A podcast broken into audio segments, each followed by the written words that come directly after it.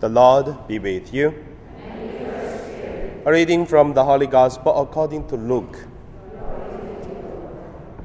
An argument arose among the disciples as to which one of them was the greatest. But Jesus, aware of their inner thoughts, took a little child and put it by his side, and said to them, Whoever welcomes this child in my name welcomes me, and whoever welcomes me welcomes the one who sent me.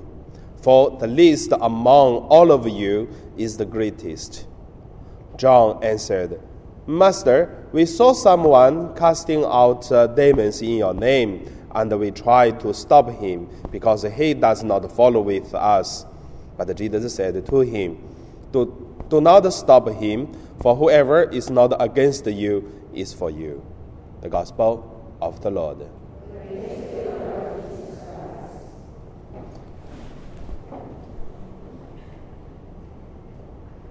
So today, my meditation, I would call it Teresa's little way and our little way.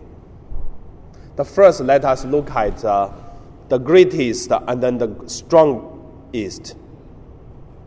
Today in the gospel, we can hear that uh, the disciples of Jesus arguing about who is the greatest among them.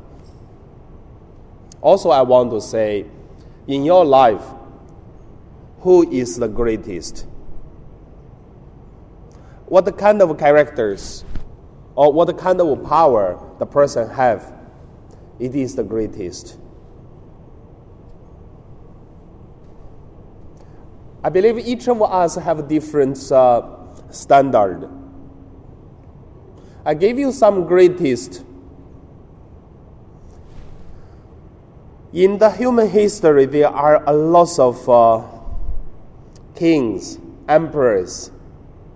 We call them the greatest. In China, we have Qin dynasty. He is the greatest at the beginning because he is the one ruling the whole China. He finished all this kind of small kingdom and then unite all together. He's the first king in the Chinese history. And he died at 40 years old, like my age. So we call him is the greatest because he is the one really did a lot of things. For example, the Chinese characters. He destroy other characters is only the live that is the Chinese characters we are using now, more or less the same. He also make the same for the weight for the rulers, and he make the same the standard. Until now, we are still using. And then he used a lot of law, this kind of thing. I mean, he's the greatest. Then he looking for long life, but he died young. The second greatest, I would say, among the kings in China, probably from Mongolia. So, more than 70% of the whole world territory were controlled by him because Mongolia at that time, they have horse. They have the arrows, the weapons, and also they have uh, uh, strong men, and they're good for fight. Asia, Asia, uh, Europe, and then Africa. So they go to most of the land of the world. And until today, many nations still have their blood because where they go, where they rule, where they fight. Still, the greatest, I would say, yeah, close to us, greatest among the Chinese, Chairman Mao. Also, is an amazing person from nobody, from the one to be persecuted, and become the leader of the Communist Party. Before him, actually, there are more powerful people want to kill him, but little by little, he become the leader, ruling the whole country of China. His most favorite, uh, no, his most uh, greatest saying is fighting with the God, fighting with the earth, fighting with the people is such a joyful thing to do. So, until today, it's influenced China. I only can tell you that is uh, the Chinese history, the greatest. In your own country, I believe you have also. For whatever they do, I believe they did something marvelous, and then they are powerful, and then they make the world change even. They can destroy people's life, and then they can save a lot of people also. Are they the greatest? I would say they are great, but they are not the greatest. They are strong, but where are they now? They make people scared but today, many people hate them. So you can see the greatest not because you are strong, then you are greatest. You are big, powerful, then you are greatest. It is not.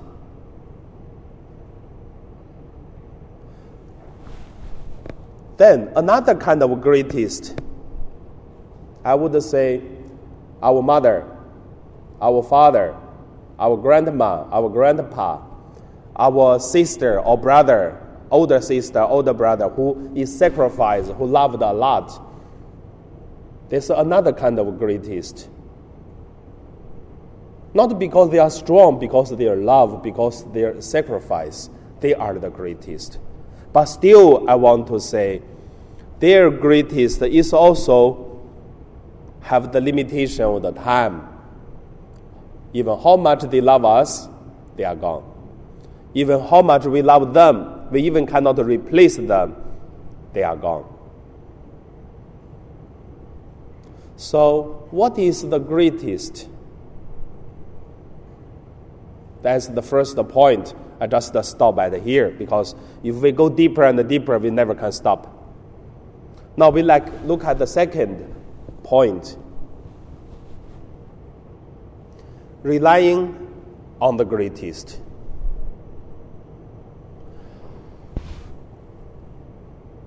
The greatest only is God. No one can be much greater than God.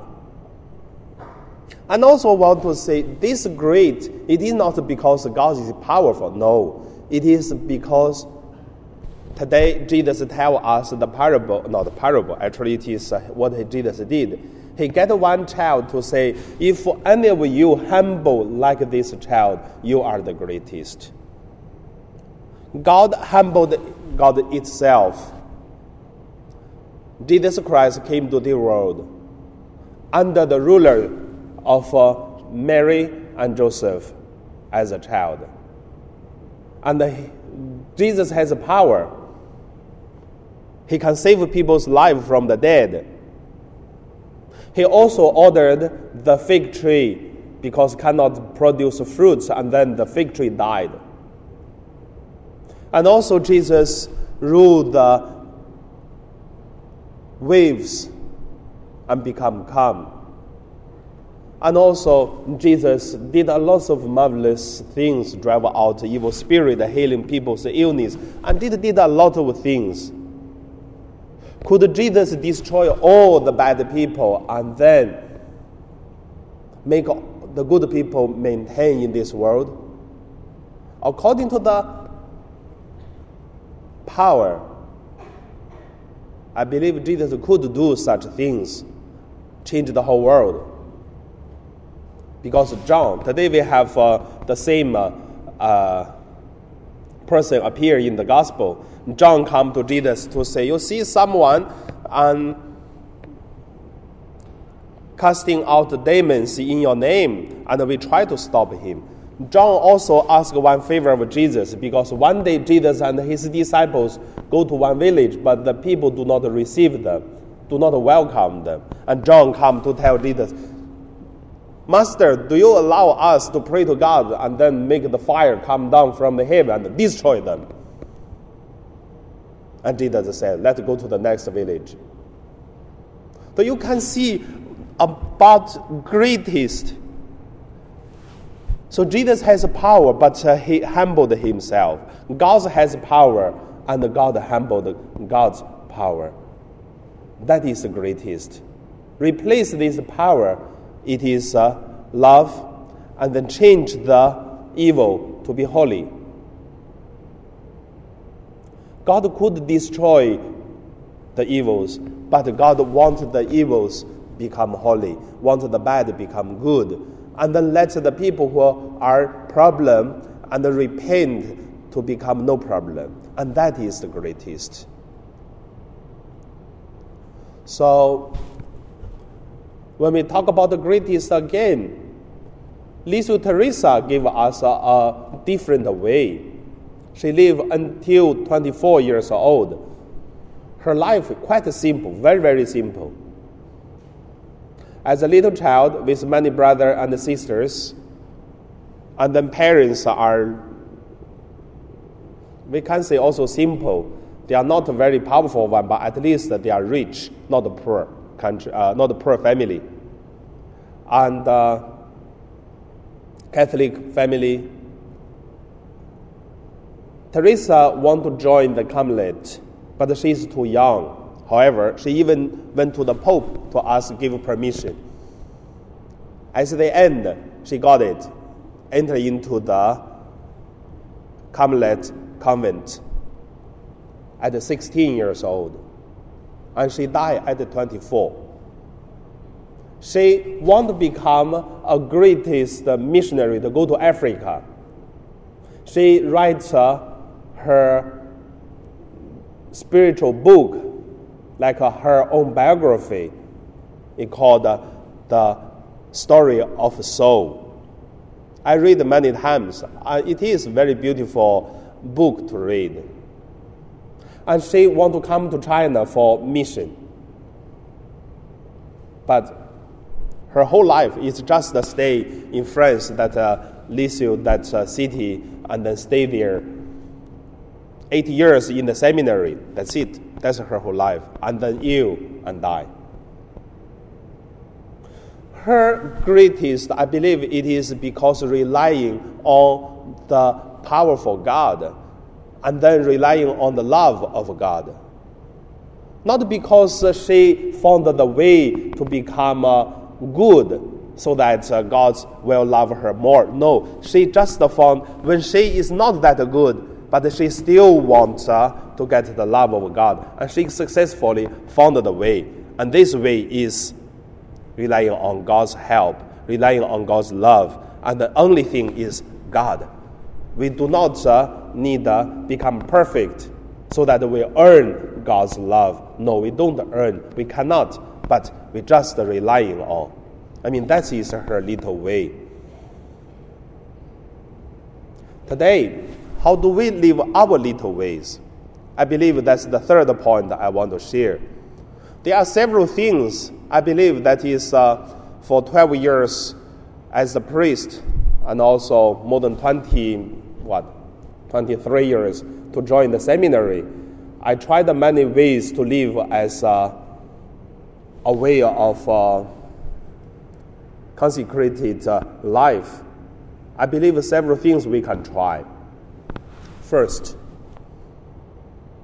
we should allow that uh, something we cannot make perfect. That means we try our best to make our life good, better, holy, but we should allow that sometimes for some sickness, for some uh, weakness, it is part of our, our life. What is that? I mean, each person has each person's weakness. For example, when you are five years old, you start to have the sin you had. I would say until now, you still have. Don't tell me what is that. Everyone has. So we should accept that some part of the weakness will live with us when we are child, when we are now, when we are 80, 90 years old, we still have the same problem. We have to accept that, and we should rely on God's mercy and be peaceful and joyful that we have that problem. That's why many times we humble ourselves. We know that uh, it's like a, a something inside. Just after a while, it's jumping out, jumping out. From this experience, we humbled ourselves. But don't need very guilty. Guilty is okay, not very guilty to lose the peace and joyful heart. Ask God's help, ask God's love, ask God's forgiveness. Is good enough. Second, we should allow that some people do not like us. So I would say it's very interesting. Many people try the best, like everyone, to accept us or accept me or accept uh, uh, everyone should uh, at least not against us. No. So I would say you get some people they like you, they stay with you. Same time, you will see for whatever that some people they don't like you or don't like us. Not because good or bad. Bad people also have friends, isn't it? So we also have to accept that. Even Lisa Teresa as a saint, if you read her book, you will see there are some sisters really doesn't like her at all. But you know how does she deal with that sister? She make her, that uh, sister become her best friend. But I would say also uh, every time I'm reading the book, I just uh, imagine after that sister read uh, Lisa Teresa's uh, book, and then she know that's talk about her. She Lisa Teresa said, "I don't like the sister. The sister doesn't like me, but I make friends with her all the time. Every time I call her." So she thought Lisa Teresa loved her, but Teresa not love her. She just want to make close to her, make friends with her, to show her love, but she is not. So, at least we cannot do like Teresa. At least we can do is accept some people don't like us. It's okay. However, the result is try to have a peace and joyful heart. Because Jesus said, the people do not against us, it is for us already. And the third point, it is uh, make uh, the relying and faithful life on God. This is quite important for Lisa Teresa. I believe for us is the same. Many times you will see God will tell us, not us, I mean, will tell me or tell you with a, a special language. Only God and you. That's a connection no one has only each of us we have. So even the whole world to say you are bad, but to ask God, how does God say about you? That's very important because sometimes many people say you are this or you are that, but don't forget what does God say about it. For example, Jesus. When Jesus was foretold that three times he will die in Jerusalem and also he will rise from the dead after three days. Look at the people's response. His disciples tell him no. His disciples uh, tell him who is the greatest, and his disciples will run away. Even some scholars or historians and said Judas betrayed Jesus, sold Jesus. The reason not uh, others, it is because Judas want to force Jesus to face the most uh, dangerous, death, and Jesus will against the Romans, and so that will make a kingdom. I mean, this kind of things is not a theology, but however, it is a historian view to look at how does uh, uh, Judas do betray Jesus. But however, we can see almost the whole world against that Jesus should die and rise from the dead. Mary, our Lady Mary, mother of Jesus, what she did. For that part, very interesting. If you look at the Bible, you will see Mary said nothing. She didn't say shouldn't. She didn't say should. She only did one thing accompany Jesus as every minute of uh, her of his uh, passion of that way. So sometimes we will face everyone will tell us you are wrong, you shouldn't, you are bad. But I want to say, relying on God's help and relying on God, what does God say about it? The last part I want to say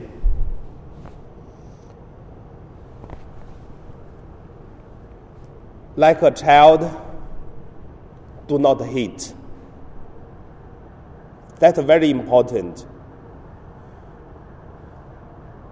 If you look at a child, you will see, I forget, well, in Philippines, well, Filipino love also put uh, the hands on the child's head. I mean, the Chinese used to do that. All the parents and then the elders and them put the hands on the child, just um, try to mess their hair, uh, their hair, and then put the head, it, just to show you love the child.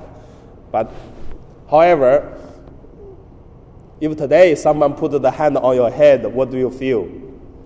You feel angry, you feel upset. You don't allow people to do that. But child, yes, we do in that way.